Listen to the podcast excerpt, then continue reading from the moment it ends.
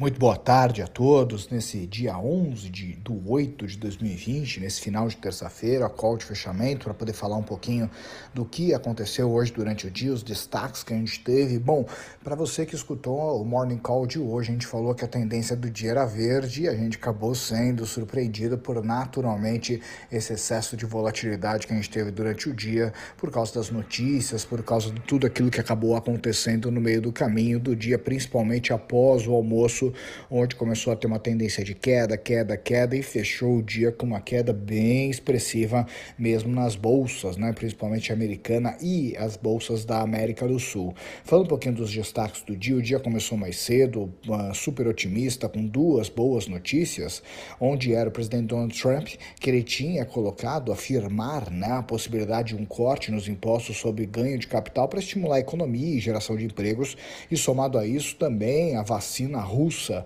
que ela tinha sido colocada hoje de manhã pelo presidente Vladimir Putin, onde ele justamente colocou que os resultados tinham sido incríveis, que ele tinha inclusive aplicado essa vacina na filha dele e os resultados tinham sido bons. Mas acabou que durante o dia foi perdendo força essa notícia por não ter todas as bases da OMS, por não ser uma vacina que estava homologada nas etapas relacionadas né, à evolução dela. Porém, mesmo assim, parece que muitos negócios foram fechados, muitos países quiseram fazer algumas uh, contratações já prévias em relação a essa vacina russa. Claro que pode ser, e eu torço particularmente para que sim seja essa vacina, mas ao que tudo indica, por enquanto, a gente está um pouquinho longe ainda de ter essa definição, porque tem inúmeros testes que devem ser feitos até essa vacina ser homologada pela OMS e pelos órgãos né, regulamentares de cada país. E além disso, tinha uma expectativa super alta de que hoje pudesse sair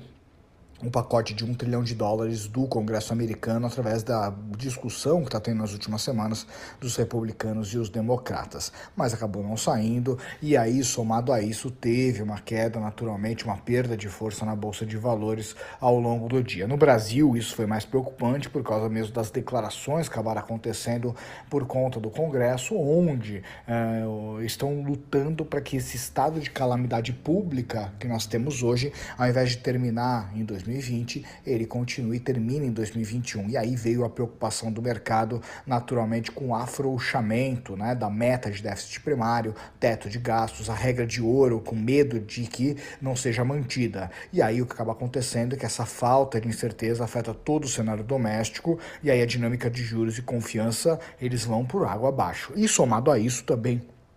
tiveram os comentários de hoje do Copom através da ata, né, que o Copom ele coloca sempre depois que ele toma uma decisão relacionada à taxa de juros, onde ele colocou que esse ambiente que está tendo uma pressão desinflacionária, ele deve ter uma duração maior, então a princípio a recessão que a gente está tendo por conta da Covid-19, ela é bem diferente das inúmeras outras crises que a gente passou e por isso até que tendo esse, essa pressão diminuída da inflação, que por um lado é bom, mas por outro lado também, dependendo do país, não é bom. E no caso do Brasil, essa postura dovish, né, que é uma postura onde o Banco Central ele consegue ter uma limitação menor na hora de você subir os juros, ela está sendo mantida principalmente justamente por causa dessa verificação econômica que não tem dinheiro hoje na mão do povo para realmente poder gerar uma pressão inflacionária e crescer para que aí sim os juros ele possa fazer essa correção. E ainda somado a isso, a gente olha que as bolsas em volta do mundo, elas acabaram sofrendo, mas o destaque eu queria colocar também as bolsas de tecnologia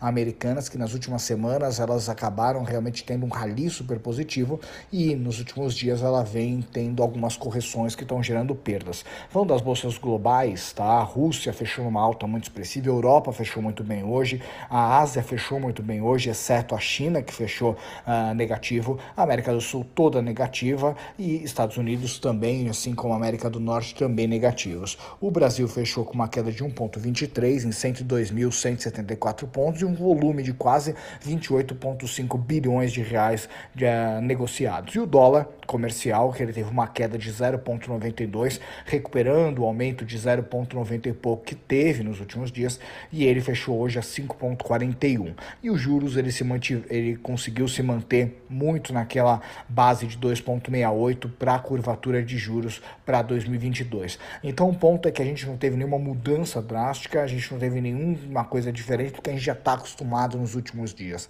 onde essa volatilidade está sendo muito relacionada ao excesso de notícias e o excesso de frustrações que estão sendo geradas nesse meio econômico global, onde as notícias até então é natural que aconteçam, mas o ponto é que cada dia você vê com uma novidade, muitas vezes o dia começa de um jeito e ele termina de outro, e até a gente conseguir sair desse momento que a gente está, naturalmente essa volatilidade ela vai continuar alta. E por que, eu falo tanto de volatilidade? Por que, eu insisto tanto com isso nos áudios? Porque você, como investidor, você tem que ficar atento. Não dá para simplesmente você uh, pegar e tomar a decisão de de repente estar tá numa renda variável, porque naturalmente a queda da taxa de juros impulsiona o investidor aí para renda variável, só que sem ter cautela, sem ter proteções, sem ter realmente um horizonte de tempo maior, porque a volatilidade ela vai ser muito grande e numa semana você pode ter uma semana de alta muito expressiva, mas também na outra semana você pode ter de queda muito expressiva. Então a grande palavra que nós da RD4 a gente está batendo há muito tempo é cautela, paciência e proteção, tá bom? Um grande abraço, um ótimo final de terça-feira para todos e amanhã de manhã estamos de volta no Morning Call. Tchau, tchau.